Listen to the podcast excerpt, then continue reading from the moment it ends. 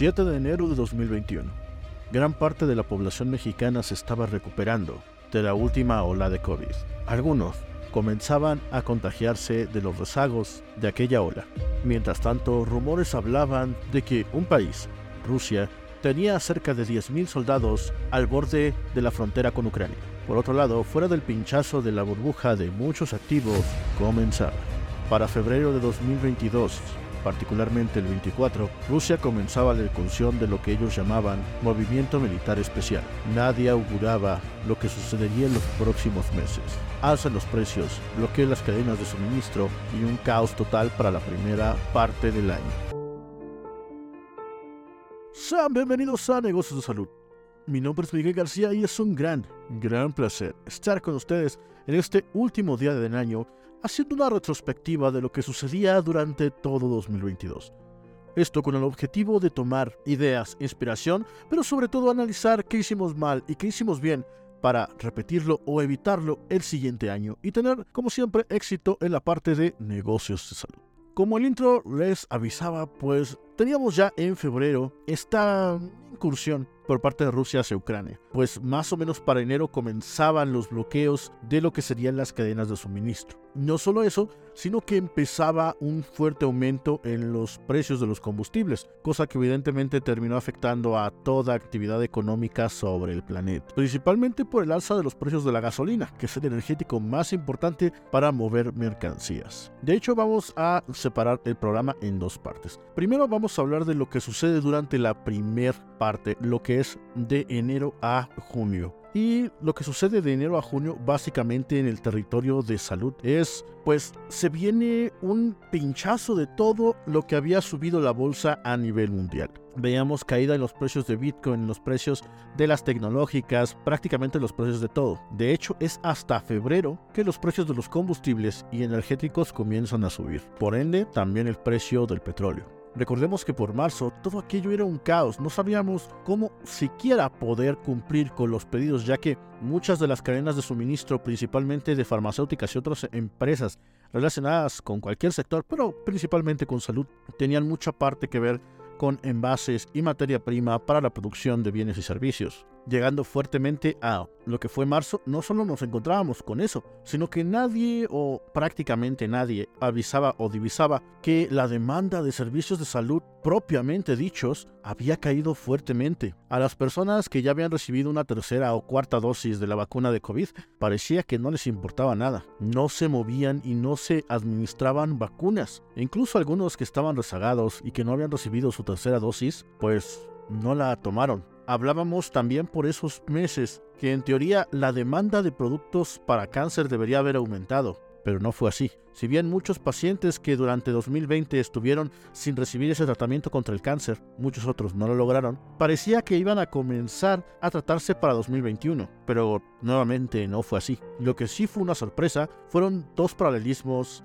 e ironías muy curiosas. Resulta que para esta primera etapa la demanda del uso cosmético de productos para la salud se disparó hasta un 600%. Productos como el Botox, las operaciones estéticas, entre otras, había que hacer fila. Y como siempre había promociones muy atractivas, porque seguíamos con unas tasas de interés pues muy cercanas a cero. E incluso a inicios de año veíamos que intentaban estimular fuertemente la toma de los préstamos, que precisamente se enfocaban a dos cosas, ya sea hacia vehículos o hacia la atención médica cosmética. Y como ciertamente no había vehículos disponibles, muchos se fueron a la atención cosmética. De hecho, la demanda por todo lo que tenía que ver con derivados del Botox fue gigantesca. Difícilmente se había visto una escasez tan grande como lo fue en el primer tercio del año respecto al Botox. Por otro lado, normalmente ya se auguraba una recesión económica que finalmente no llegó en 2022, pero que, como saben, se plantea llegue en 2023. Para ese entonces, normalmente lo común es tomar inversiones alternativas, dentro de los que sobresalen la parte cosmética y la parte de bebidas alcohólicas. Pues bien, ambos bajaron Increíblemente, las personas no estaban consumiendo alcohol, o si lo hacían, lo hacían en sus casas, cosa que tradicionalmente había sido consumida en bares y restaurantes. Pero la demanda en bares y restaurantes de alcohol cayó fuertemente, quedando solamente rezagada hacia el consumo particular. Por otro lado, la parte de cosméticos, a pesar de que había mucha demanda del producto, empresas tan fuertes y sobre todo inversiones conocidas como alternativas y muy residuales a las crisis, pues se veían fuertemente afectados. Incluso empresas tan sólidas como L'Oreal cayeron más de un 30% en bolsa. Empresas como Revlon, una tradición entera de años y años de cosméticos, quebraban. Pero eso no era lo más fuerte. Natura, una de las empresas insignia del Brasil, caían en bolsa más de 80%, afectando a la que ya era parte de sí, Avon. Y como decimos, a pesar de que la demanda por productos cosméticos estaba siendo tan fuerte. Parte del análisis es que salieron muchas empresas pequeñas o emprendimientos de cosméticos que taparon fuertemente esa demanda. Veíamos también un aumento significativo en la demanda y consumo del famoso ácido hialurónico. Para abril ya habían llegado grandes marcas chinas a matar los precios. Mientras que el producto de referencia costaba 200 pesos, los chinos habían llegado fuertemente con precios imbatibles, hasta un cuarto del precio de las marcas de referencia. Incluso con ofertas, era difícil combatir. Pero, gracias a TikTok, la demanda de varios productos de alto precio seguía fuerte, mientras que medicamentos para el cáncer llegaban a abarrotar muchos de los almacenes de varias empresas. También era lógico pensar que llegarían a sus usuarios finales, pero muchos, como niños que no tenían para tratamientos de ese estilo, a pesar de no ser tan costosos, no los estaban recibiendo. Pero lo peor aún era que parecía que a las personas en general no les interesaba el atenderse de estas enfermedades crónico-degenerativas. Llega mayo. Una noticia impacta fuertemente a los centros de control de enfermedades e instituciones de salud a nivel mundial. Era un gran brote de viruela del mono, que meses después cambiaría el nombre a monkeypox. Como recordarán, la viruela era una enfermedad tremendamente contagiosa, por lo que se esperaba que la viruela del mono fuera así, aunque en un principio trataron de minimizar los problemas que había respecto al contagio de esta enfermedad, pasaron pocos meses para que se distribuyera al resto del mundo. Sin embargo, en promedio, el contagio no excedía 10.000 habitantes por país, aunque algunos países se vieron fuertemente afectados. Para este mismo mes, varias subvariantes ya se hacían esperar, dentro de las que en poco tiempo llegarían las variantes y subvariantes que hoy proliferan. Pues a pesar de que ya no era un problema o parecía ya no ser un problema a nivel mundial, el COVID hasta la fecha sigue sin desaparecer. Nuevamente otro de los paralelismos de las ventas de salud, y es que para la llegada de la primavera y para el auge de la misma, se esperaba una venta interesante de antihistamínicos, ya que se estaban quitando algunos bloqueos y la gente estaba saliendo. Sin embargo, las ventas no repuntaron, aunque se mantuvieron estables. Incluso volviendo a la parte del cáncer, muchos tratamientos que tenían que ver con anticuerpos monoclonales para enfermedades que podían ser derivadas de cáncer o para atender enfermedades muy costosas bajaron de precio. Como dijimos, el auge del cosmético estaba fuerte. Tintes y químicos relacionados para la atención al cuidado de la salud seguían muy, muy fuertes, y este impacto se mantuvo así hasta la mitad del año, principalmente dada por el auge en los videos de cosmética de TikTok. Es aquí donde llegamos al inicio de la segunda parte del año. Ciertamente el impulso de cosmético no frenó. Sin embargo, ya se estaban dando cuenta que los precios estaban elevándose mucho a causa precisamente de esas cadenas de suministro. Básicamente los envases de vidrio y plástico estaban por los cielos. Esto a causa de que la producción nacional se estaba yendo al extranjero. No solo eso,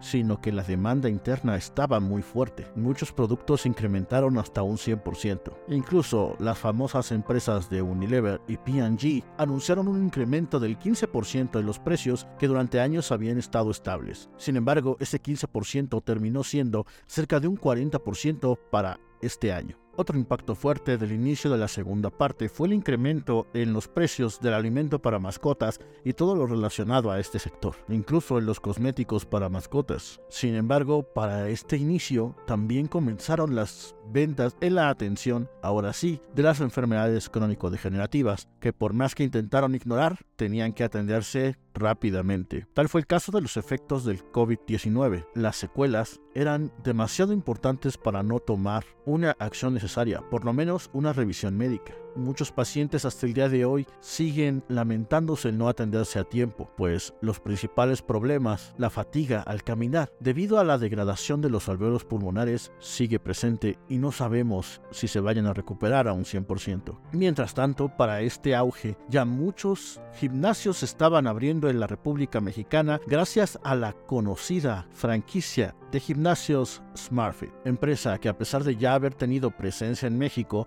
logró consolidarse como la cadena de gimnasios más grande del país, aprovechando las bajas tasas de interés y el apetito que tenían los mexicanos por salir. Este modelo de negocios de gimnasios a bajo costo fue un éxito, pues al menos durante el 2022 sirvió como una fuente de efectivo constante y sonante. Sin embargo, casualmente, las ventas de suplementos deportivos no aumentaron. Durante el verano, las enfermedades veraniegas no se hicieron esperar. Diversas infecciones del tracto gastrointestinal hicieron lo propio. Más aún porque estas infecciones son más resistentes a antibióticos después de que durante dos años hiciéramos una selección de las cepas más resistentes. También así, la salida de muchas personas a vacacionar ocasionó un aumento significativo en las ventas de todo lo que tenía que ver con protección solar y por ende también las enfermedades que fueron relacionadas a la dermatitis. Para septiembre del presente año, la burbuja de los cosméticos había reventado pues la demanda de la parte cosmética, por lo menos del consumo minorista, bajó fuertemente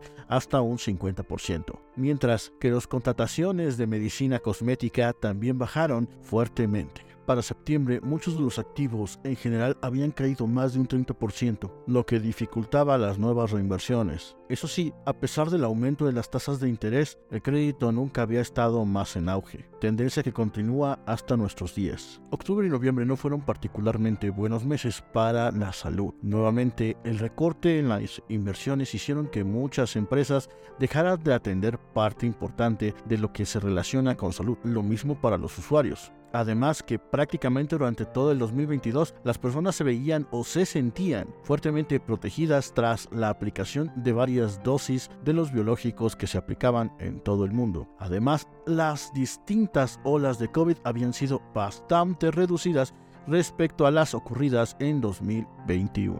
Llegamos a diciembre y es que parece que al finalizar la última gota del mes en cuanto a los negocios pero particularmente para los negocios de salud es cuando más agitada se pone el agua. Tenemos muchas noticias que agitaron fuertemente a los mercados internacionales y evidentemente a los mercados de empresas relacionadas con salud. Hubo muchas cosas que analizar, cosas tan raras como que en México estaban acusando a centros de salud por contagiarse de meningitis, cosa que fue verdad pero para este punto muchas personas ya se habían contagiado de las subvariantes y variantes de COVID-19 como la B.1, BQ.1.1, la BQ.X y ahora la actualmente conocida como perro del infierno es precisamente la BQ.1, pero esta última variante pues solamente tenía un periodo de vida de 5 días, por lo menos los efectos. Cosa muy importante es que tras pasar la fecha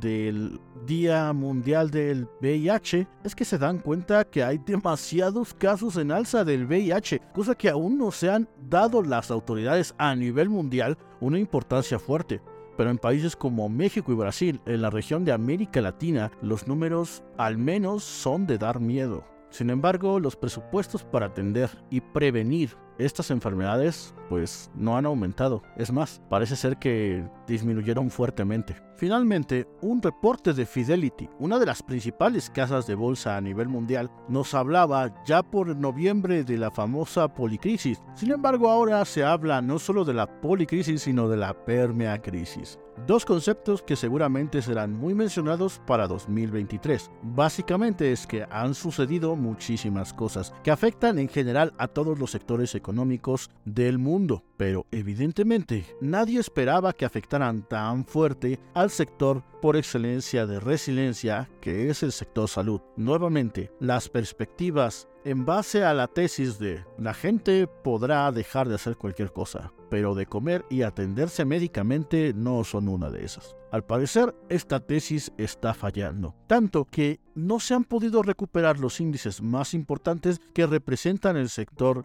de salud a nivel mundial.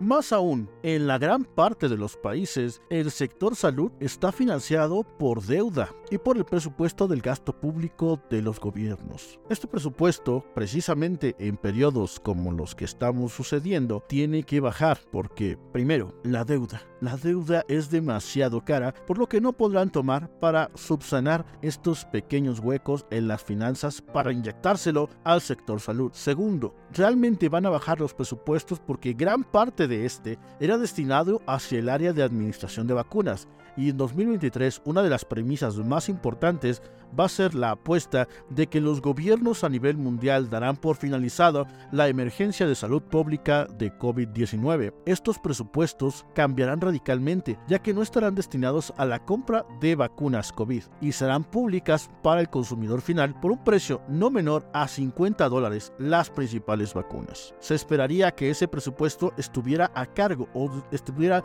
redistribuido hacia otros sectores importantes que tuvieran que ver con la atención a salud. Sin al eliminar este hueco fuerte en las finanzas públicas puede ser que no sea redistribuido. Por otro lado, a nivel mundial hay un déficit fiscal muy fuerte. Es decir, los gobiernos no están recaudando en impuestos lo que están gastando en, vaya la redundancia, gasto público, entre de ellos el presupuesto para salud. La inflación también, por su parte, ha mellado el poder adquisitivo de los pobladores en el mundo, lo que deja menos dinero para atender su salud. 2023 puede ser un gran año para invertir en salud, puesto que, en base a lo que hemos comentado, los gobiernos no podrán atender la fuerte demanda que habrá en cuanto a la salud de su población, que tendrá que ser atendida por el sector privado. Pero también podría ser una amenaza fuerte, pues con la inflación los costos operativos y los costos financieros son más altos que nunca. Además de que la demanda es muy probable que baje, porque como hemos visto, la tesis de atenderme porque tengo que atenderme, pues no está siendo llevada a cabo.